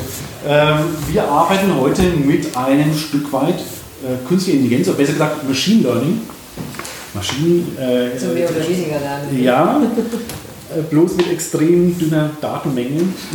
Das merkt man den Texten auch an. Ähm, wir haben Texten, unsere Texte quasi zusammengeworfen, nicht alle, aber ein Teil davon, und haben daraus, ähm, ich habe eine Ankündigung von Tensoren gesprochen, TensorFlow, eine Python-Klasse äh, zum Machine Learning, ist dann Einsatz kommen und hat aus unseren Texten irgendwas gebastelt. Was eher dadaistisch ist, aber egal. Das ziehen wir jetzt durch. Ähm, wenn, wenn das die Zukunft äh, des, der Literatur ist, dann Dann wollen wir ihm nicht den Weg stehen. Äh, lustig wird es auf jeden Fall.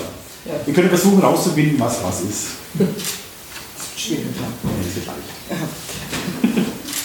Der ideale Mann muss kein guter Schwimmer sein. Hauptsache er kann Rücken kraulen. Ich höre gerade Peter Alexanders Evergreen zum Fluglotsenstreik. Sagt beim Abschied leise Airbus. Kürzlich wurde ich gefragt, ob ich Fisch esse. Ich bejahte und sagte, ich bevorzuge Selfish. Hat niemand verstanden den Witz beim Außen.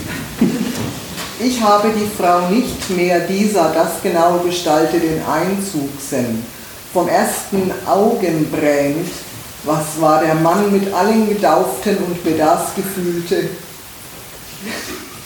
Dass der Mann mal hatte er über und der Verlegenheit hat er mit Glaube auch und wie eine Begleittuchen den Neiner mit den ein. Der erste Schritt zur Existenzgründung in der Kontrazeptionsbranche ist getan. Ich habe einen Gummibaum gekauft. Der Typ vor mir stinkt wie ein Pansenklopper. Der hat was mit dem einmal Waschlappen vor zwei Jahren wohl auch falsch verstanden. Wunschzettel an den Sohn zurückgegeben mit einer großen Packung Abschminktücher. Den Sklaventreiber geht es schlecht. Er kann nicht klagen. Natürlich gehe ich auch bei Minusgraden zum Rauchen raus. Hier, erst, hier herrschen schließlich Sucht und Ordnung. Neuesten Forschungen zufolge sehen Schimpansen und Gorillas übrigens am liebsten Primatfernsehen. Die meisten Enttäuschungen im Leben sind auf menschliches Verzagen zurückzuführen. Wer eine, eine Weinsuchte geraucht, hat der Mädalchar mit dem Steven den Kopf lieben aus, doch sagte starr blicken, sterben schlicht.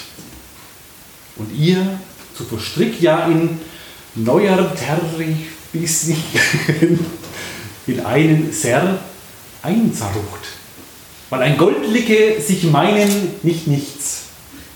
Ich sagte ich, bekommt denn? Bada habe ich mich zwinglen.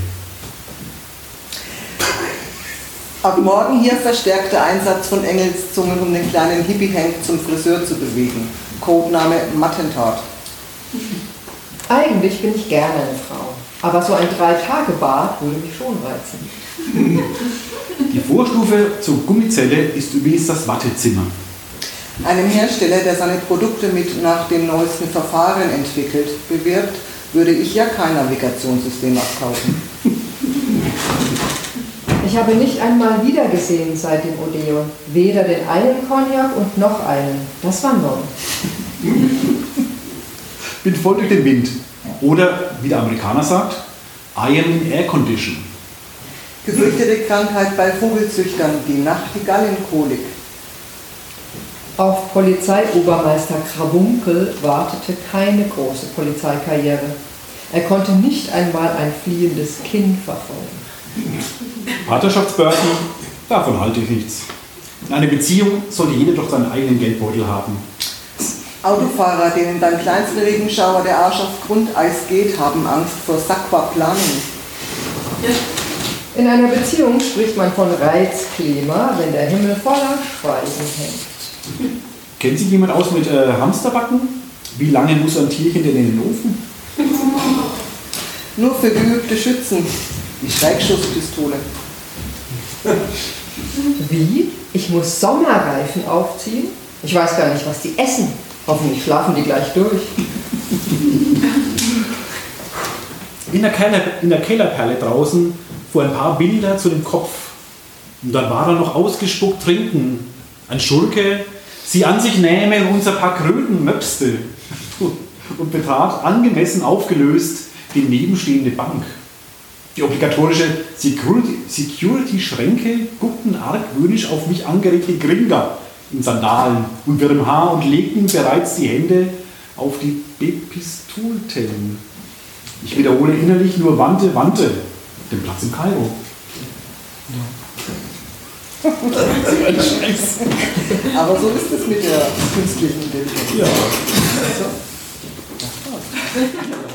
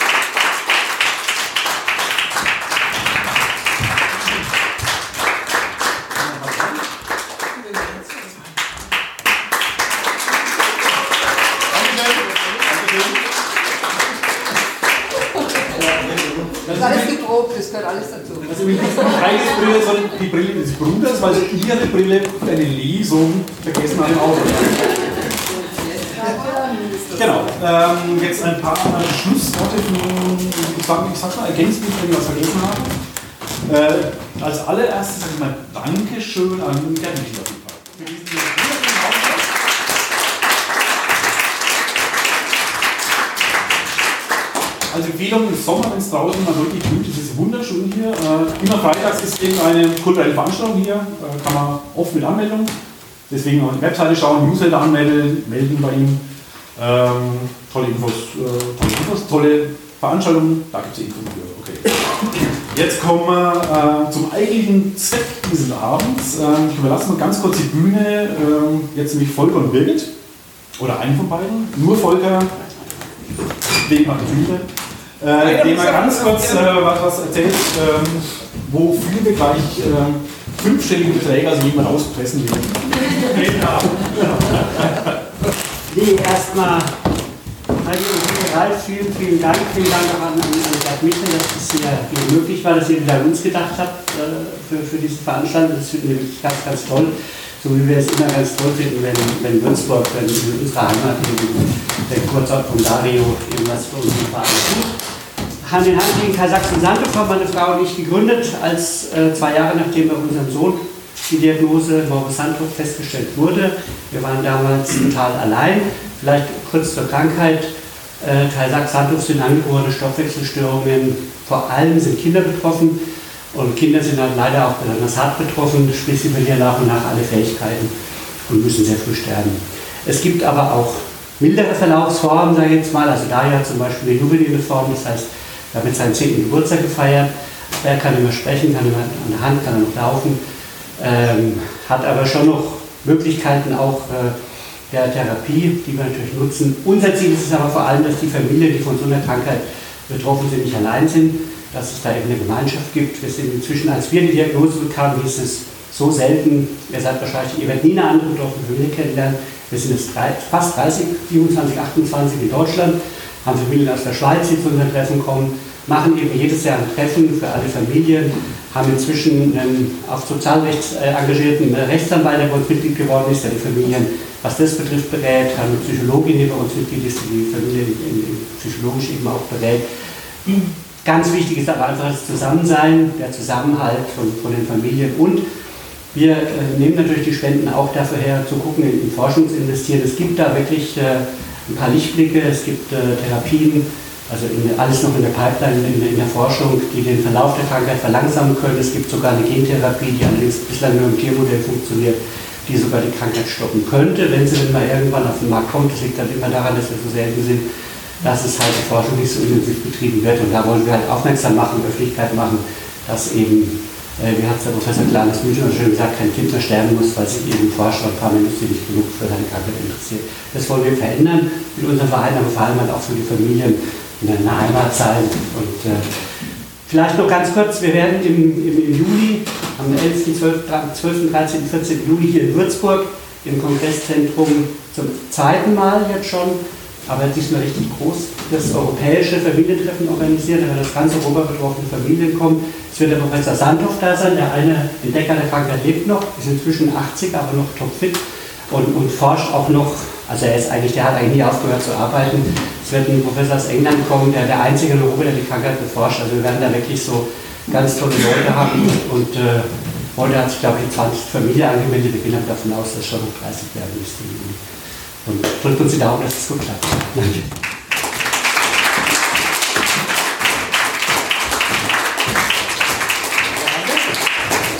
Ja, stehen wir bereit, hat, hat, will seinen Hut opfern für äh, die Spendensammlung? Was Ich habe euch jetzt heute einen Hauch Bob Dylan auch hier mit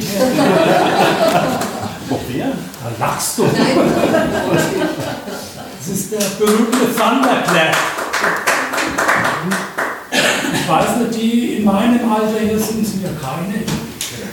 Aber die wissen, dass in den 70er Jahren gab es eine große Tournee, die Rolling Thunder Review. Und da war dieses ein Hutkleid von Bob Dylan. Da passte der Kopf von einem Literaturnobelpreisträger. Da passen viele Euroscheine rein. Bitte kein Metallgeld. Das ruiniert bitte. Ich gehe jetzt hier rum und hoffe, dass ihr euch einen Bruch hebt heute. Danke. Euch vielen Dank fürs Kommen. Einen schönen Abend.